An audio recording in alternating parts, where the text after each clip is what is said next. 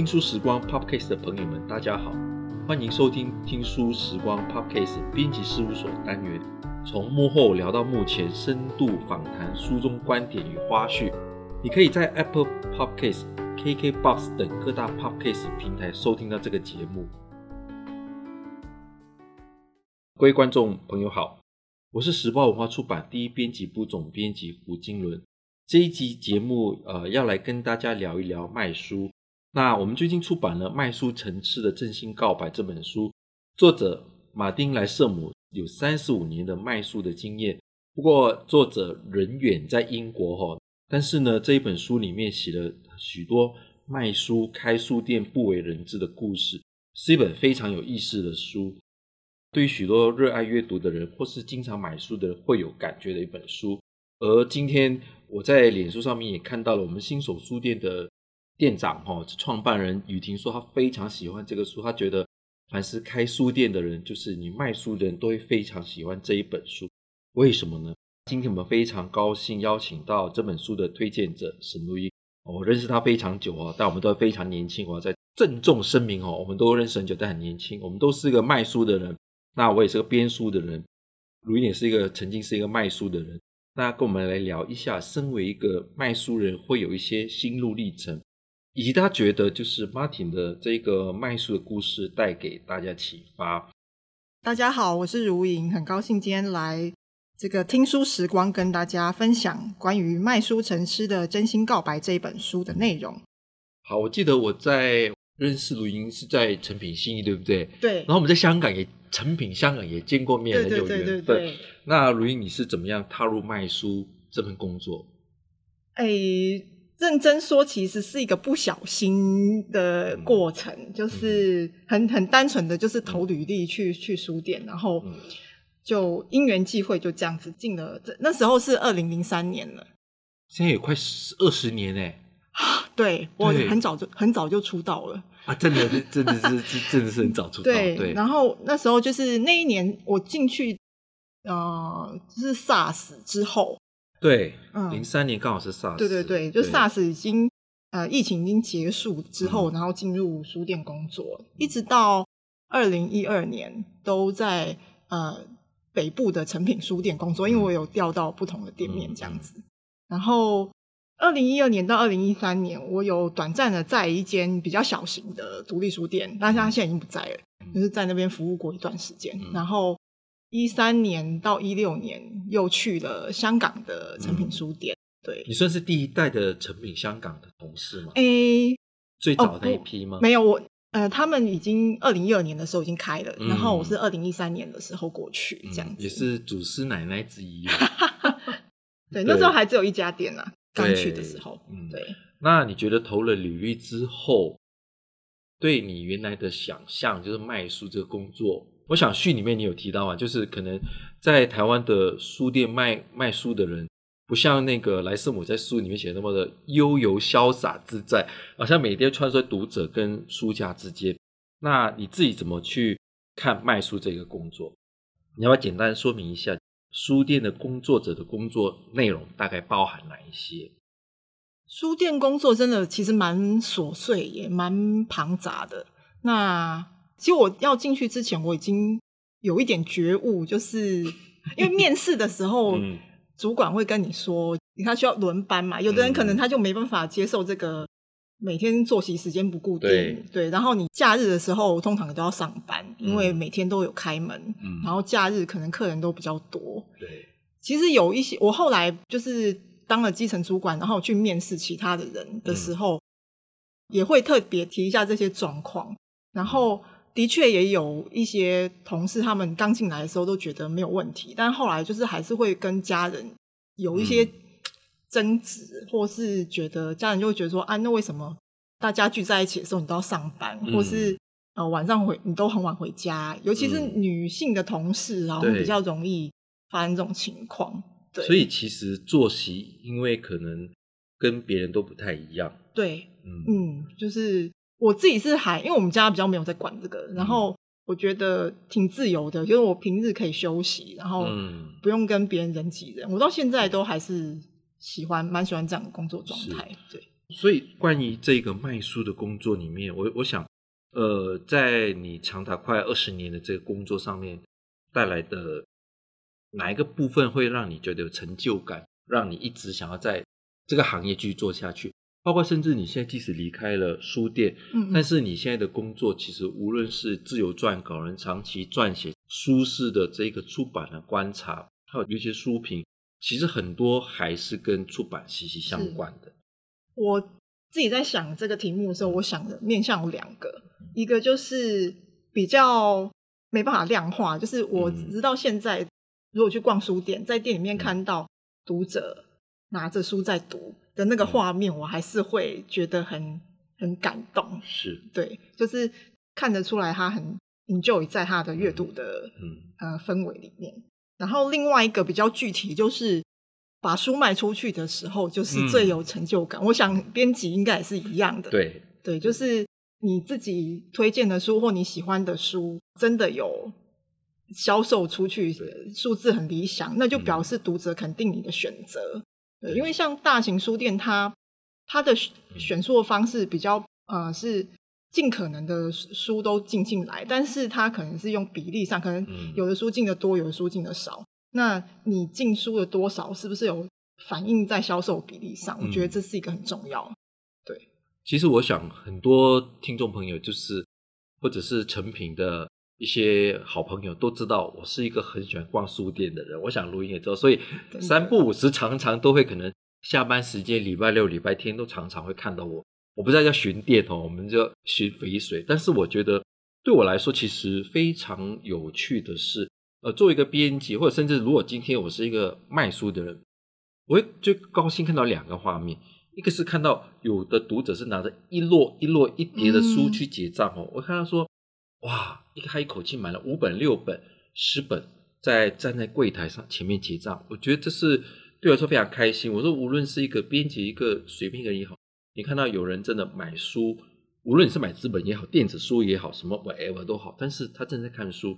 第二个当然是，如果你看到有一个读者正在翻你编辑的书，嗯、或者是你们呃自己出的书，或者他正在结账的时候，我觉得那个喜喜悦感又是第二重的。真的，真的，对，嗯。所以我觉得就是说，在我们刚刚讲工作里面，其实是不是到你现在都还需要去适应，还是说你会不喜欢？诶，我觉得还没有什么应该不适应或不喜欢的地方。嗯、我觉得还好诶，因为我现在是自己接案嘛，嗯、就是我可以做我大致上是我还蛮喜欢的事情。嗯、那如果以前在公司里面的话，你可能就还有一些行政的东西，或是。有一些规则啊，嗯、那呃，如果受说有受到一些限制，或是有一些太琐碎的事情的话，嗯、可能会会有比较觉得比较繁杂。但大致上，我还是蛮喜欢这个工作的，嗯、没有什么很特别不适应的地方。但因为在你的序里面有提到，就是说可能在台湾，呃，无论在任何的书店工作的话，不像可能来生我在书里面提的，就是。他除了每天可能上班下班要读很多业务报告、数据、数字，就是去经营之外，他还有时间看那么多的书。可是，在台湾工作，呃，书店工作的同仁，好像就是没有那么多的时间可以大量阅读。嗯。对，那好像就是要看你自己的、嗯、的经历是不是有办法在下班时间，比如说像，嗯，以我之前在成品工作，嗯、他们就是。有一些书可以借回家读，哦，有一个小小的福利这样。哦，那不错。对，对那就我当时工作的时候，大家借书还蛮频率还蛮高的。很好，因为我觉得会在愿意在书店工作的人，一定是因为对书有兴趣。对对，对他可能在进来之前，并不真的是读非常多书，嗯、但他至少对于这个领域是有这个兴趣，然后会有这个习惯去阅读。大家读的领域也都不一样啦，对，对，对，然后大家呃，比如说工作虽然很忙，但有有时候聊天，我觉得跟同事一起聊书的内容是、嗯、也是很有趣的，对对对对。可是我每次去书店的时候，我我看到你们的同事，我都不用跟他聊书，我就跟他说，我只会跟他说，嗯，这个书可不可以帮我摆好一点？我我想跟这大概是可能每个编辑就是对于卖书的人的一个期许吧，都是希望说书能够卖出去。对，但是就是位置有很多个。哦，这个可能也是我有时候会觉得有一点，以前在在书店工作的时候。嗯位置都马可都是可以讨论的啦，嗯，对。但是如果每一个人都来说你要放在门口，嗯、那我门口 就是只有那几个位置，嗯、那我我怎么决定说？是，对，因为出版社真的很多家，对，嗯，以前真的跟编辑的往来都蛮频繁的，对，因为我想很多出版社的呃编辑或者是业务，其实常常都会到书店去跟很多的这个采购或者是。店长、组长讨论，对，就是无论是海报或者陈列上，都希望，或者补书，或者是嗯嗯嗯，摆的好一点，对，嗯，就我觉得这部分大家可以相信书店店员啦。原则上，因为他们也是很希望把书卖出去的人，所以、啊、呃，库存啊或者陈列位置，应该都是有他们自己的考量。我是觉得这个不用太太焦虑。对，我相信这个一定是。嗯、呃，你说成品的有些同事们可能会也可以借书，就是你们也会聊书。那我们其实作为读者，可能很有兴趣说，哎，你们聊书是怎么聊？或者说你们会不会三五个，就是自己有个读书会，甚至可以在 Line 啊，或者是在 Messenger 成立一个群组聊你们最近在看什么书呢？嗯，我要先说，就是我还在成品工作的时候，大家还不时兴用 Line 工作。哦，那时候还没有 Line，对，就是有点久远，嗯、但。读书好像没有那么正式的组织，嗯、但是因为我不知道你们有没有去过书店的库存，我进去看过一次，就是蛮惊人的吧？对，我在呃有一次我忘了那一位是谁，就是在新一店带我进去看过库存，真的很惊人，跟出版社的库存也一样惊人。对，对就是里面非常多每天的到货，嗯、然后通常我们会希望把那个每天的到货都上完嘛，但是有有时候可能同事休假或什么的。嗯还有就是你要准备比较大量库存的时候，所以那个库存里面就是蛮蛮恐怖的。嗯、我有去过别的书店的库存，我之前去采访纯酒堂的时候，哦，纯酒堂，嗯，他们他们让我在库存里面受访，哦、就是一进去就非常熟悉，那整个就是纸箱堆的到处，就是很大一点，然后那个库存，他们还算蛮整齐，但是一样就是东西很多。就他们会不会就是全部都已经打开了，然后全部书就是？那个包装纸或者箱子打开了，然后直接就是拿出来，对，都都是已经在外面的，都是有很多空的纸箱，还有笼车，就是那个送运的那种，对对，还有书车，空的书车，对，大家的库存它看起来好像都差不多，对。然后我们常常库存常是我们聚集的空间，因为呃我们要载书出去嘛，然后有时候书需要在。做一些加工的动作啊，比如说你要防盗啊，或者什么的。报收缩膜。对，报收缩膜就是有一些各式各样的工作，然后大家就是其实就是聚在聚在库存里面。对对，有一些书店库存应该还有兼做那个用餐的地方，就是看每一家的状况不一样。对对对。然后，所以书店工作就大家都没有固定的座位，嗯，也没有自己的电脑跟分机，对，所以大家很习惯这种。就近好像很流动式，对对，流动式，对，很很随意的工作形态。然后聊书，有的时候有的店他可能会每天或是多久固定的时间，他们在会议的某一个部分可以讨论一下。因为像比较大的店面，就是。我可能只负责文学，嗯，或是艺术或什么的。对，那对于别的别人家的对别的类型的书，我可能其实不是很熟，嗯，因为可能只有经过新书区或什么时候会看一下这样子，嗯，所以大家可以互相讨论一下自己的区里面最近有什么比较有趣的书。那因为我们也算是。这个行业里面的人嘛，所以有时候也会讨论一下封面的设计啊。对，我刚刚就好想想问这个问题。对，封面设计或是它的排版啊，有的就是字太大，或者字太小，对，字太小，排的太密，对，哦，或纸太薄会透过去什么这一类的，就是会也会讨论一些。其实我们不太懂印刷跟版型的一些真的很细节的东西，其实我们不太懂，但但我们会就一个。稍微比读者再更熟悉一点的、嗯、的角度去看，呃，编辑做出来的书这样。对，因为我觉得其实因为编辑跟卖书的人其实是不一样，因为编辑有时候是你可以说是当局者迷，哦，嗯、那作为书店就是一个卖书的人，他我觉得有时候是第三者，他 maybe 可能是旁观者清，所以他会从不同的角度就是回馈一些意见，因为常常其实。我常常有时候遇到一些书店的采购的店或者组长，他们其实常常回馈给我一些意见。但是我一直是想说，像这一种未必每个人都愿意听哦。嗯，好的话才听嘛，有时候不好的不太想听。那通常比如说你们觉得嗯这本书哇设计的好棒，封面你们会不会想要把这个话传达给做书的人？或者说你们觉得这些书封面字啊太小，实在封面有够丑，有够有够很不行，你们会不会把这个意见传达给就是嗯呃出版社？因为其实坦白说，我就曾经收过这一个讯息，真的对。后来我就我就跟自己说，嗯，我就把封面做好一点，让采购们对我们出版社书有更好的印象。嗯，虽然我在书店工作的时间蛮长，但是我其实不太能够判别什么样的封面才是真正，嗯、就是那个好的点到底是什么？就是说它真的很美很美，嗯、还是说这个封面可以卖比较多本？就是我其实不太知道，比如说，因为这一次没有问我，就是有两个封面封、嗯、封面版本嘛，然后我就会觉得，我这个选择只是单纯我比较喜欢这个样式而已，嗯、但是这个样式在市场上是不是也是接受度比较高？嗯、那其实我不知道。哎，所以我们这一本《卖书城市真心告白》封面在票选的，你选的是这一款吗？我选的是这一款，因为我、哦、我我说我我在读的时候我。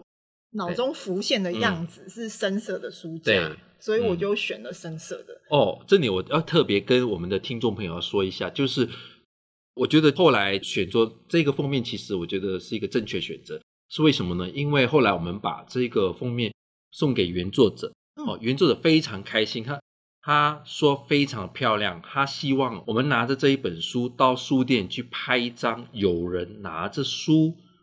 拿着这本书的照片传给他，他要放在他的网站什么？哦、所以我觉得其实这是一个很妙的事情。其实就是我觉得作者可能觉得，就是我们这次这个卖书诚挚的真心告白这个设计，他觉得很不错，就是可能完全传达了书里面的意思。所以我想这是我们的一个荣幸。嗯、对我，我想对于这次这一个选择，因为我觉得嗯，好像也真的不错。嗯，但是这个题外话了。那。其实我们知道，就是喜欢看书跟喜欢卖书完全是两件事情哈。那像我们在出版公司里面工作的话，我们经常会遇到很多来面试的这些年轻人，因为他喜欢看书，所以他对出版业也有兴趣。可是我们知道，真正你进了这个行业之后，你才知道完全不是这么一回事。那我相信如音可能也经常收到很多邀请去分享。书店的工作经验，或者对于这个出版的这个观察，那或者是你遇到新进的同仁，你面试他的时候，你是不是也会同样的这个感受？嗯，我面试就是一直恐吓对方啊，嗯、就是比如说像刚刚讲的那个工作时间形态，你不可能坐在一个地方不动，然后你就是一整天要走路，然后一直被客人打断。对，对，然后大小规模书店工作形态会有点不一样。嗯、像如果在比较小型的书店的话，你可能还要负责打扫厕所，就是你你什么事情全部都要自己处理，所以扫地，对啊，对，擦柜子，对，对，擦柜子每天都要，因为书店其实蛮脏的，可能因为往来人很多，灰尘灰尘会积在书架，不像现在可能又要加上又要消毒。嗯，对啊，对对，我们常常会在书架后面捡到一些很奇怪的东西，一般比较平常。呃，我很好奇是什么奇怪东西？对，平常可能就是一些卫生纸啊、糖果纸屑的包装啊，哦、或者怎么，我还捡过槟榔渣啊。哦，哦，对，然后还有可能是角落吧，就是有人捡过尿布啊。哦，嗯，就是各式各样的东西都有。这样说起来，书店这个还真奇怪，就是。去书店看书的人，可能真的是各式各样。对啊，因为书店是一个很开放空间，对，包容性也蛮大的。对，所以你放什么东西放在书的后面，可能他不晓得，其实 maybe 有摄影机在拍。因为我们平常也不会一直盯着那画面看啊。也是，对对对。所以呃，就会要希望让面试者知道有这些状况。嗯。那因为很多人来面试，真的就会讲说我很喜欢看书啊。对。然后。但他喜欢看书类型也不一样啦，有的人可能是真的读非常多书，很很所谓的文青这种感觉，嗯、就会跟他聊比较多，因为其实蛮怕，就是他进来之后落差太大，嗯，嗯，所以我不会讲非常直接，但是我就会觉得，如果你只是很喜欢看书的话，那我欢迎你随、嗯、每天来 店里逛或买。但是要进书店工作，他可能需要调整心态，对，可能比较需要比想象中的还要更刻苦耐劳一点。这其实让我想到就是做编辑啊，因为很多人想要做编辑，其实是因为他喜欢看书，他喜欢读书。但是做编辑可能跟你喜欢真的读书、嗯、看书又是完全两回事，嗯、是真的。对，就像我们刚刚讲的说，阅读和对书的认识，其实呃，应该是本来就是一个从事书店工作人的一个基本的功夫。就像 Martin 在这一本《卖书成册真心告白》里面第一章提到说。有读者到书店要找一个真正深入你心里面的一本书，那这对于卖书的人来说可能是一种挑战。我不晓得卢英有没有遇过这一种的经验，帮顾客找他想要的书，甚至特别的书，但是他没有指定是什么书。嗯嗯，帮客人找，就他不确定他要找什么书，嗯、可能还是会先。旁敲侧击一下，比如说你是想要读小说吗？嗯，或是你是想要找什么身心灵方面的书，某一个类型，帮他慢慢缩小范围。嗯、就是比如说他是不是曾经有读过类似的某一本书，就是他想象中的什么书这样子。嗯、但像 Martin 他这个书里头写说，读者说要找真正深入你心的书，我其实是没有这种经验啊。嗯、也许那个读者。会到我们店里来逛，因为我们在信义店就是很大的店。也许那里读者没那么容易跟你掏心掏肺，就是因为他已经有目的，知道想要买什么书。对对对，他可能没有想要告诉店员我内心很脆弱的地方，所以我们 我们通常找书，可能有一些读者他问说有什么书很好看。嗯嗯嗯嗯。那如果说更早以前会问说什么书卖比较好，因为有之前成品是没有畅销榜的哦，对对对，就会稍微跟他推荐一下。后来有畅销榜之后，嗯、就有有些人会来问说什么书是比较好看，嗯，那就要帮他慢慢缩缩减。因为其实我、嗯、我很少直接推荐某一本书嗯。给读者，嗯、因为我很难确认这书你到底喜不喜欢。对万一你又觉得不好看，你难道你要来退货吗？对对，所以就是嗯，嗯，比较是指引他一些方向。嗯、只是有一次我有一本书也是蛮多年以前的，嗯、有一本。叫做《直觉》的小说是远流出的，它是讲一个实验室里面的故事。然后我觉得那本书真的蛮特别的，可是当时并没有很大的行销的活动这样子。那我因为我们店里就很爱那本书，所以我们就摆的比较大。那有一次就有一个客人，他正好路过那个那个地方，然后就拿起了这本书，然后就说：“这本书好看吗？”我就说很好看，然后他就放进了购物篮里面。嗯嗯，然后我就会觉得，嗯，很，嗯，这也是一个小小成就感，而且我可以相信他回去看他，他也不会怪我，因为那本书真的很好看。这样子，我想我们很多就是可能。呃，你有喜欢某一本书，但是我们不一定会在现场直接推荐给读者。对，我们可以在自己的脸书或者是粉砖或者是什么样的管道，对，你自己的网站 IG 里面推荐给朋友，因为这个网络时代本来就这样。嗯、我记得还有另外一个，刚刚你提到，其实关于畅销榜，嗯、我想无论是成品、博客来、金石堂，现在都有这个畅榜，包括还有选书。对，好、哦，那虽然每一个书店的选书跟畅榜。畅销排行榜其实代表每一个书店他们各自的读者，可是我发现它其实是有一个指标性，是后来其实就像你刚刚说的，有一些人真的不知道，嗯，到了书店买什么书，嗯、他就去看这个月的选书，嗯、那他可能不知道他本来要看什么书，可是他看了以后，哎，觉得对了，这就是我要看的书，他就买。甚至我看到有人就是专门买畅销排行榜上的书，嗯嗯，因为这畅销的可能就是好书。那你就买回去，好，嗯，那我想我们现在看很多书，就是不断的在排行榜上面的第一名，有可能也是这个原因。有可能，排行榜它比较算是反映市场的一个，就是虽然可能有一些人会觉得说，畅销榜上书可能好像都是那些熟面孔啊，是。或是它的内容的深度好像没有那么好像很厉害很厉害那样子，对但我觉得它是一个现象的、嗯、的呈现。也是有一个，我觉得是有个参考价值。嗯、那选书的话，就比较像是书店稍微走的比读者在前面一点点，就是读者可能还没有发现它，嗯、但是这个书如果我把它放到选书里面的话，可能可以从五十本变成八十本，这样就是它有一个扩散的效应。因为我以前在香港的时候也有参与选书的过程，哦、因为那那人手很少啊，是，对对对。我们也是每个月一次会根据收到的书讯来讨论。嗯、那其实。啊、呃，因为我们的小组里面就有台湾人跟香港人，对，我觉得那个讨论过程其实蛮有趣的，嗯哼嗯，因为有一些书可能就我会觉得说，哦，这个台湾一定会选或者是什么，但是香港就可能跟他的生活、嗯、或是他们注注重的事情，嗯，呃，可能比较遥远，对，或是台湾的这个作家，香港根本没有人认识他，嗯嗯、呃，所以就会有一些不同的选择，是。对，当时的香港就是非常注重。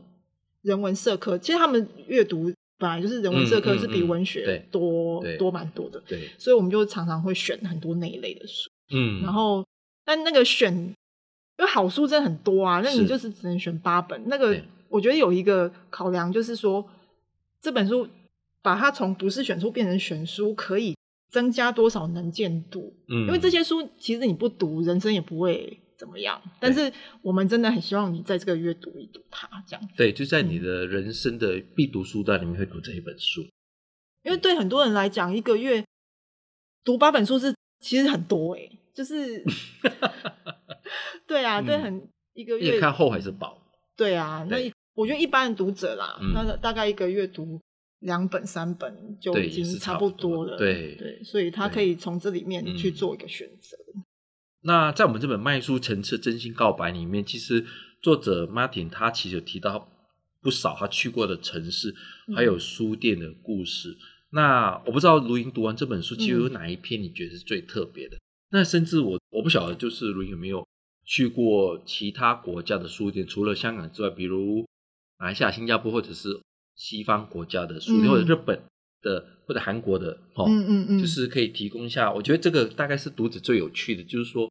因为我去过，就是当然西方国家，我去过德国、英国的、美国的，觉得就是每一个国家的书店都有它那个国家的特色。嗯，对。我没有去过那么多国家啊，嗯、就日本的书店是我比较熟悉的。嗯，对对对。嗯，那这里面有提到威尼斯，然后纽约等等嘛。我我自己在这个书里面的话，我是对于纽约的篇章是比较。印象比较深刻，可能因为，为什么呢？可能它的篇幅比较长吧。嗯、哼第一个，然后它里面介绍的书店，包括新书店跟二手书店，嗯、尤其是二手书店的量非常庞大，然后我很、嗯、非常向往。对，但是现在又不能随意的去。对，嗯，然后就很期待未来有能有一天可以去这样子。对，然后我们我想。所以你你到每个城市也都会去看那边的书店吗？对，因为因为我我就应该写一篇文章，我会把我去过的这些书店的这些一些观察。当然，我想我最喜欢去的是伦敦。我觉得伦敦的读者的这个风气跟阅读人口应该比台湾的多，嗯、而也不晓得为什么西方国家，包括我去我们去法兰克福，在法兰克福的书店或者是德国的书店所的时候，你会发现。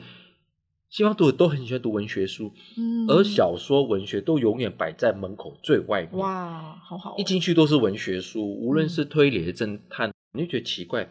西方国家的永远都是文学排在最前面的，然后人文类的可能排呃第二、第三楼，绝对不会是呃大众或者商业类的书，就像我们台湾的都百门口。嗯，嗯，这是我觉得好像最让人家觉得有点不不太一样的地方，所以我觉得。